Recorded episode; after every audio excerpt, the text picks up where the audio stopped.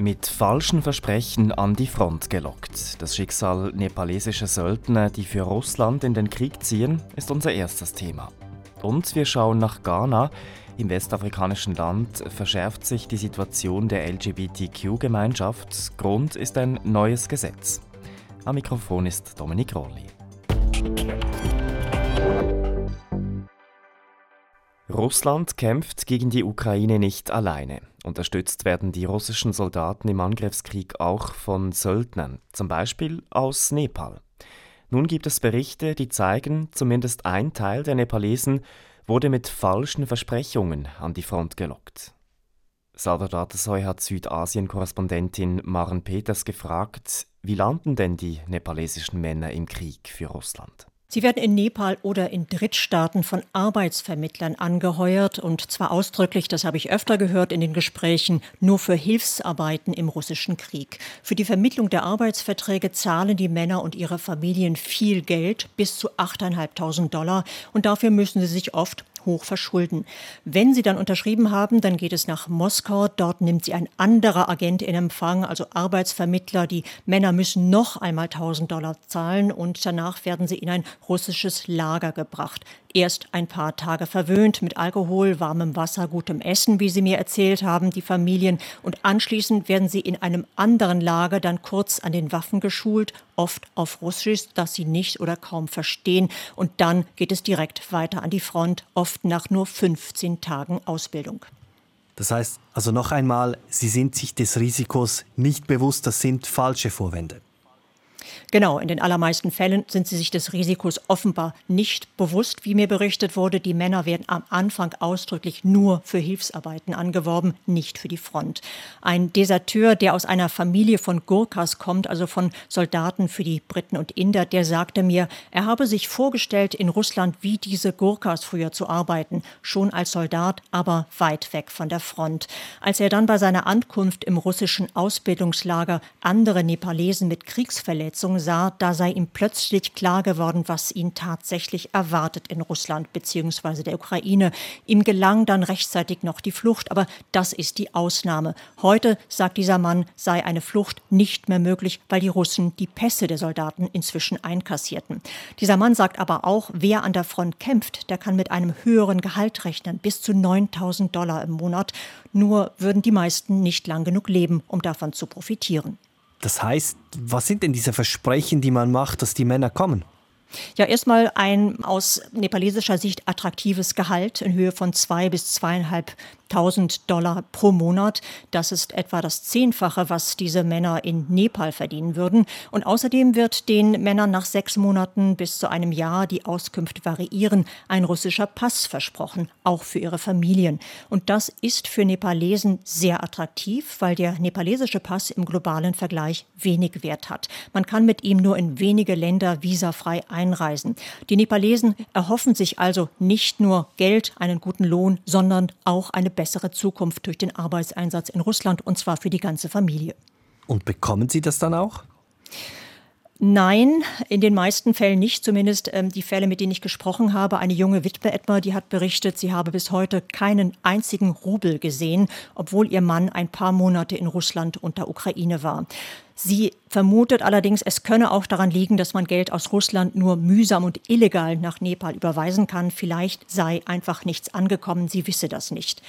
Eine andere Frau, deren Mann seit drei Monaten vermisst wird, die hat ebenfalls nie etwas vom Lohn gesehen ihres Mannes. Beide Frauen sitzen mit kleinen Kindern und einem Haufen Schulden von eben diesen hohen Vermittlungsgebühren der Arbeitsagenturen zu Hause und sie wissen nicht, wie es weitergeht. Ich habe übrigens von niemandem gehört, der durch den Soldateneinsatz einen russischen Pass bekommen hätte.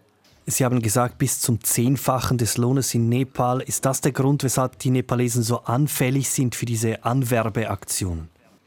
Ja, das ist so. Nepal ist ein kleines Land und eines der ärmsten Länder der Welt. Es gibt nicht genug Arbeit für alle und wenn Arbeit, dann ist sie oft so schlecht bezahlt, dass es nicht einmal zum Nötigsten reicht. Und ein Grund für diese Armut ist auch die Geografie. Es gibt sehr viele hohe Berge, auch den berühmtesten der Welt, den Mount Everest. Entsprechend gibt es aber auch viele abgelegene Bergdörfer weit weg von der nächsten Straße oder Schule. Dort zum Beispiel Landwirtschaft zu betreiben, ist oft mühsam, auch wegen der Höhe. Es wächst nur wenig und in den letzten Jahren ist es durch den Klimawandel noch schwieriger geworden, dort etwas anzupflanzen. Schmelzende Gletscher, unregelmäßiger Regen, Sturzfluten, Trockenheit, das kennen wir zum Teil ja auch aus der Schweiz. Nepal ist außerdem von Erdbeben geplagt und weil es eben so mühsam ist, dort zu überleben, suchen sich sehr viele Nepalesen, vor allem Männer, eine Arbeit im Ausland. Der Flughafen in Kathmandu, der hat einen eigenen großen Bereich nur für diese Arbeitsmigranten. Sie haben es ja gesagt, Sie haben mit mehreren Leuten gesprochen, die von der Front zurückgekehrt sind. Wird das denn in Nepal, also im Land selbst, auch diskutiert? Ja, inzwischen ist das auch ein Thema in der Politik und in den Medien. Und das liegt auch daran, dass die ersten Nepalesen im Krieg umgekommen sind an der Front und einige hundert inzwischen vermisst werden.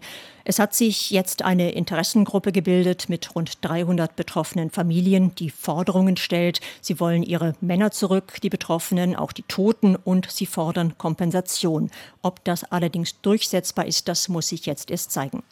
Was heißt das für die Regierung? Die nepalesische kann und will sie eingreifen? Ja, sie hat nach eigener Auskunft schon eingegriffen und gefordert, dass Russland die Männer, die Nepalesen, zurückschickt nach Nepal. Die Regierung hat auch ähm, kommuniziert, dass sie seit Anfang Januar keine Ausreisegenehmigungen mehr für Nepalesen vergibt, die nach Russland oder in die Ukraine ausreisen wollen. Das ist aber leicht zu umgehen. Diese Männer, die müssen einfach zuerst in ein anderes Land reisen und können sich dort anwerben lassen für Russland und weiterreisen, wenn sie denn wollen. Und das passiert auch, habe ich gehört, und das ist eben nicht kontrollierbar. Und eben Nepal hat Russland aufgerufen, Soldaten zurückzuschicken. Ob das passiert, das hängt jetzt allein vom russischen Wohlwollen ab. Denn Nepal hat keinen entsprechenden Vertrag mit Russland abgeschlossen. Und die Nepalesen, die haben darum keinen direkten Anspruch an die Regierung, weil sie illegal ohne Arbeitserlaubnis oft nur mit Touristenvisum nach Russland eingereist sind sagt Südasien-Korrespondentin Maren Peters.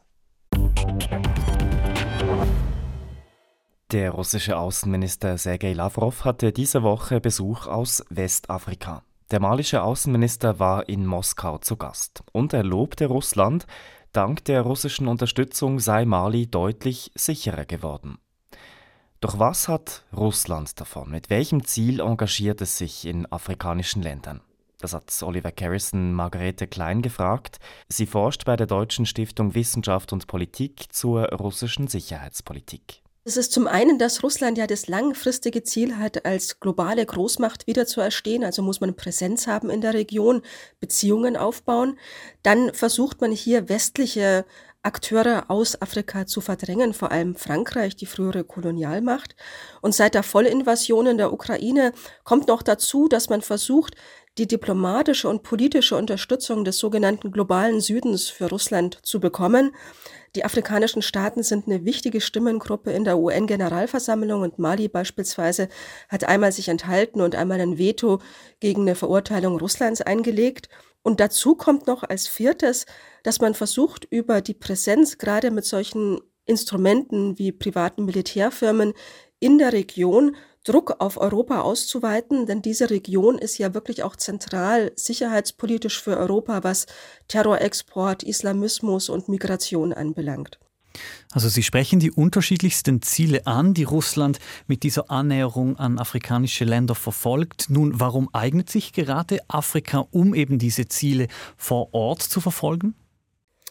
Also da muss man zwischen den unterschiedlichen Regionen und Ländern unterscheiden. Südafrika beispielsweise ist interessant, weil es Teil der BRICS ist und weil es wirklich ein Schwergewicht auch auf der weltpolitischen Bühne ist. Die Region um Mali herum, also Sahel-Region, ist deswegen interessant, weil sie ja politisch sehr instabil ist und damit genau für diesen Instrumentenkasten den Russland anzubieten hat, viele Einfallstore öffnet.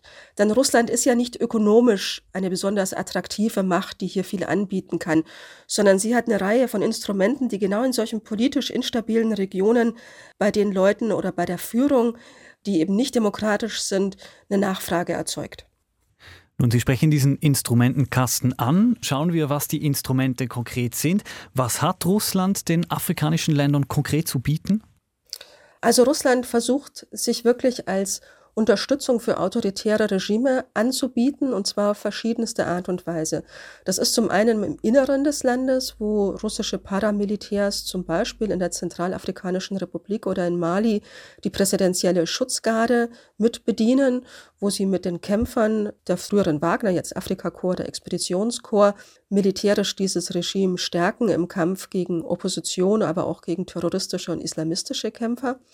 Oder beispielsweise bei der Desinformation, da verbreitet man dann Lügen, um anderen Akteuren zu schaden, wie Frankreich, wo russische Propaganda die Lüge verbreitet hat, dass französische Soldaten Goldminen geplündert hätten. Und dann unterstützt man eben auch diese autoritären Herrscher dabei, dass sie nicht global oder politisch verfolgt werden durch Sanktionen. Also beispielsweise hat Russland sich dafür eingesetzt, dass Menschenrechtsvorwürfe gegenüber diesen Ländern nicht großartig verhandelt werden. Russland bezeichnet sich selbst als antikolonial. Damit zeigt das Land auf die koloniale Vergangenheit westlicher Länder.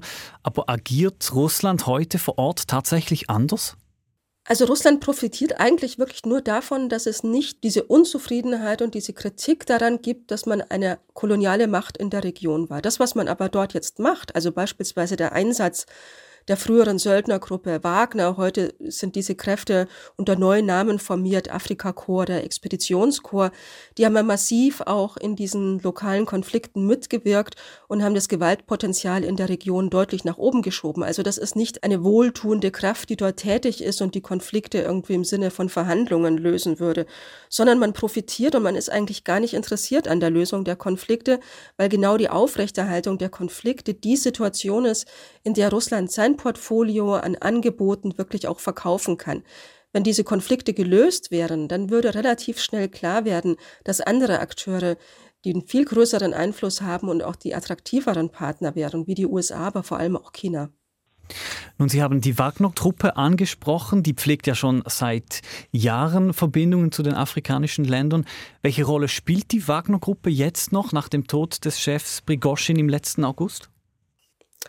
Also sie ist in einem Umorganisierungszustand. Man will auf russischer Seite so eine Situation wie bei der Wagner-Meuterei verhindern, dass eine Gruppierung, die zwar eng mit dem Staat oder mit der Führung verbunden war, aber trotzdem durch die Führungsfigur eine gewisse Eigenständigkeit hatte, verhindern, so dass die Kräfte, die früher bei Wagner waren, stärker unter Kontrolle des Verteidigungsministeriums und des militärischen Geheimdienstes GAU gestellt werden.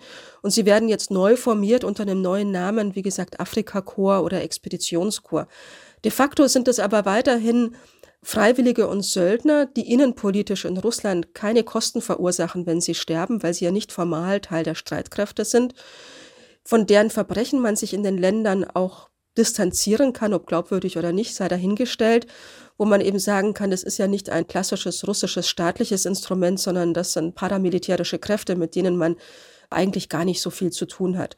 Und zugleich ist aber genau das nach wie vor etwas, was interessant ist für viele der autoritären Regierungen, denn man muss ja auch sagen, dass das Engagement westlicher Staaten im Umfang her bei Terrorbekämpfung und so weiter sehr, sehr gering war. Und davon profitiert man. Und die Wagner-Gruppen im anderen Namen jetzt bieten eben ein sehr brutales Vorgehen, aber zum Teil auch ein sehr effektives Vorgehen im Sinne dieser autoritären Regierungen an. Russland setzt also auf verstärkte Zusammenarbeit mit afrikanischen Ländern und verfolgt damit unterschiedliche Ziele. Geht die russische Strategie also auf? Also solange diese Region politisch instabil sein wird, von gewalttätigen Auseinandersetzungen geprägt sein wird, solange bestehen viele Einfallstore für genau das Portfolio an Mitteln, die Russland anzubieten hat. Und Russland wird weiterhin gerade mit vielen hochrangigen Besuchen Lavrovs in der Region alles dafür tun, um diese Region auch politisch-diplomatisch an sich zu binden. Und das wird weiterhin das Ziel sein, sich hier in Afrika ein positives Image zu schaffen, über Afrika auf Europa Einfluss nehmen zu können. Und wir haben das gesehen, es gab letztes Jahr einen Russland-Afrika-Gipfel, den zweiten seiner Art, bei dem weniger hochrangige Staatschefs da waren, aber eben einige aus dieser Region Sahel, wie beispielsweise Mali sagt Margarete Klein. Sie forscht bei der Deutschen Stiftung Wissenschaft und Politik zur russischen Außen- und Sicherheitspolitik. Den Gemeinden in Großbritannien geht es schlecht. Laut einer aktuellen Befragung geben 50 Prozent der befragten Kommunen an, ihrer Verwaltung könnte in den kommenden fünf Jahren das Geld ausgehen, sprich der Bankrott drohen. Christoph Brössel berichtet für die ARD aus Großbritannien. Lea Sager hat ihn gefragt, wie denn die Gemeinden in dieser schwierigen finanziellen Lage gelandet sind.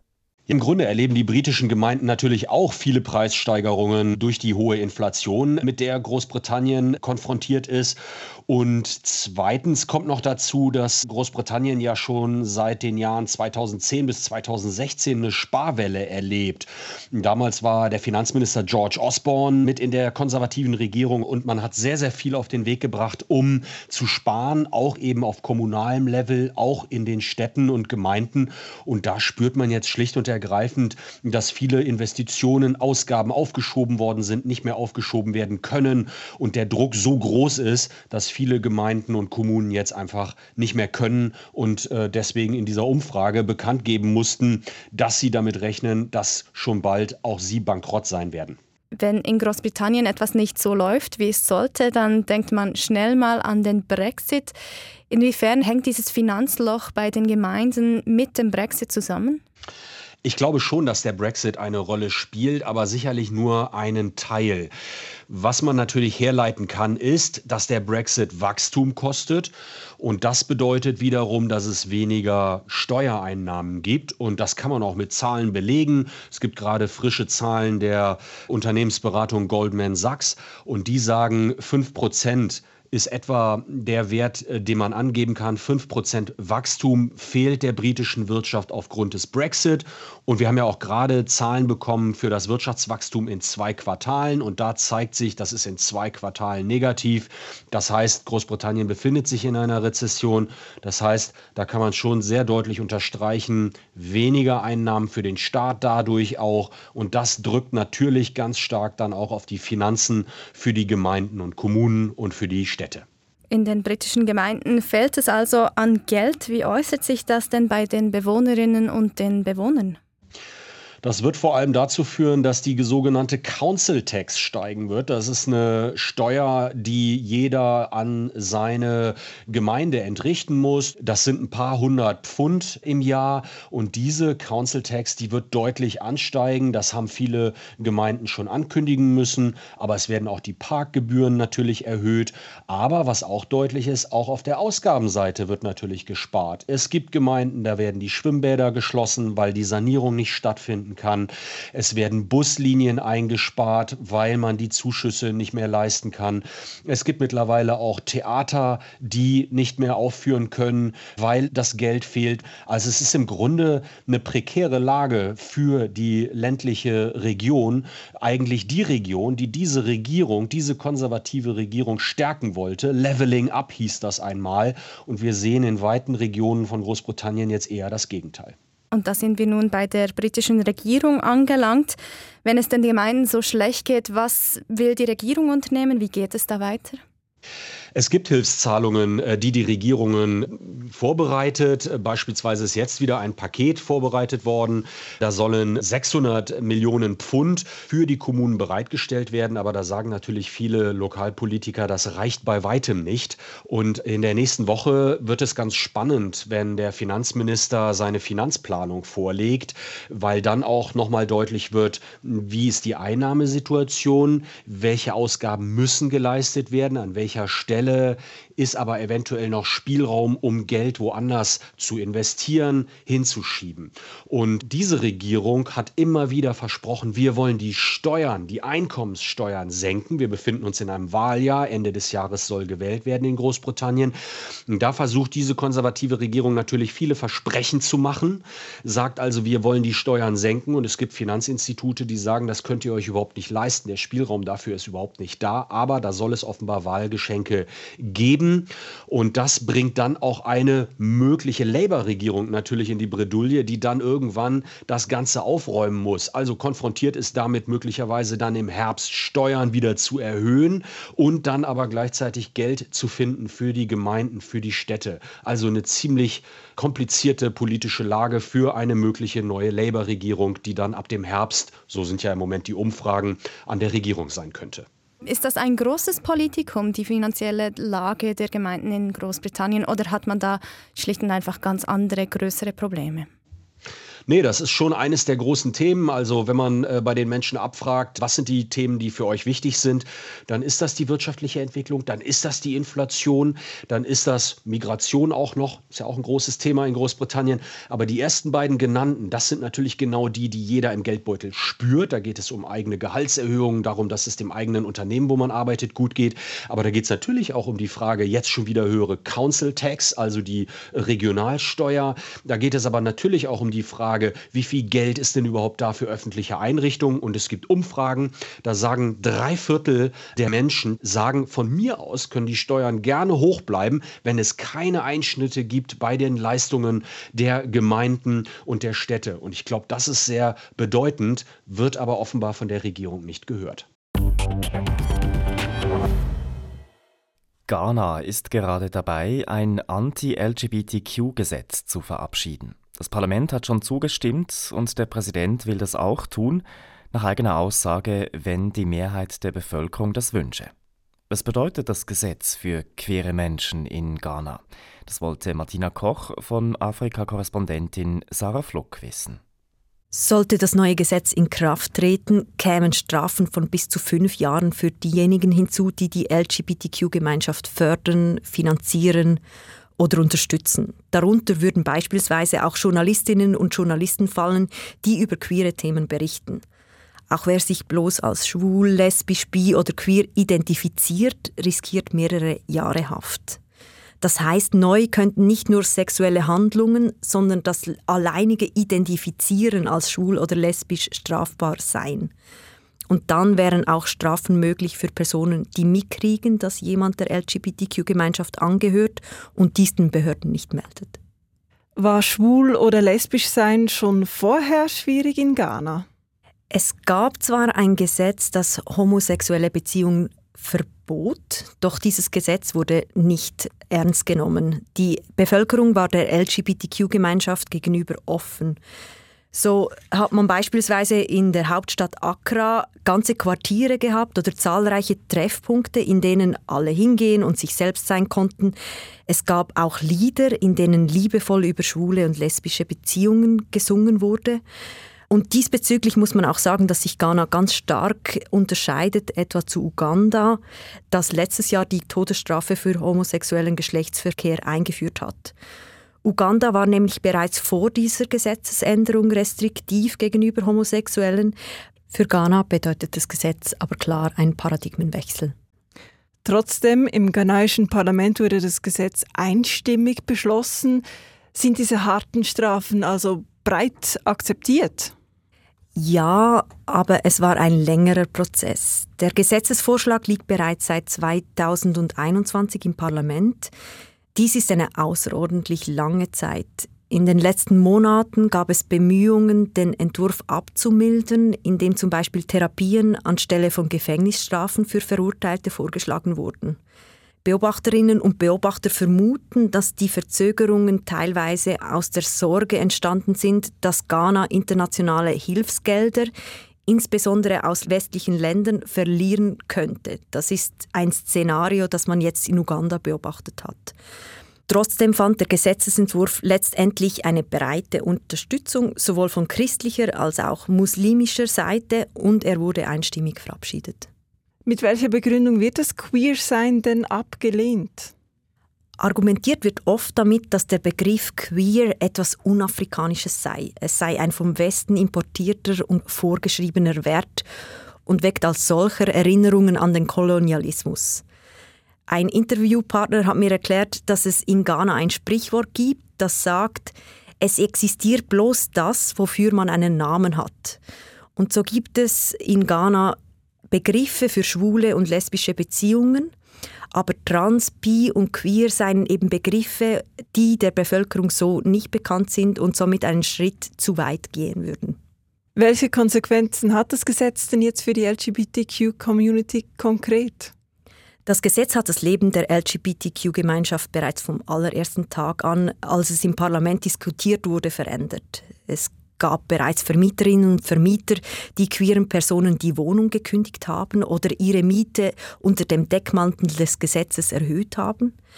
Im Februar 2021 gab es eine polizeiliche Razzia, die dazu führte, dass ein LGBTQ-Ressourcenzentrum schließen musste. Dieses hat nicht nur Gemeinschaftsdienste, sondern auch Informationen zu HIV und AIDS bereitgestellt. Auch gab es bereits erste Berichte von queeren Personen, die auf offener Straße verprügelt wurden. Insgesamt kann man sagen, hat sich die LGBTQ-Gemeinschaft von der öffentlichen Bildfläche zurückgezogen. Und falls das Gesetz durchkommt, wird es in Ghana in der Öffentlichkeit sicherlich keine Sicherheit mehr für queere Personen und deren Unterstützerinnen und Unterstützer geben. Trotzdem eben abgesegnet ist das Gesetz noch nicht. Der Präsident hat nun das finale Wort. Ihre Einschätzung, Sarah Fluck, wird er das Gesetz einführen? Beobachterinnen und Beobachter gehen davon aus, dass er diesen Entscheid hinauszögern wird, wohl bis nach den Parlaments- und Präsidentschaftswahlen im Dezember. Wird Präsident Akuf Addo wiedergewählt, ist es sehr wahrscheinlich, dass er den Gesetzesentwurf unterschreiben wird. Das sagt Afrika-Korrespondentin Sarah Flock. Das war's vom 4x4. Hier auf Ihrem Infosender geht's gleich weiter mit einem News-Update.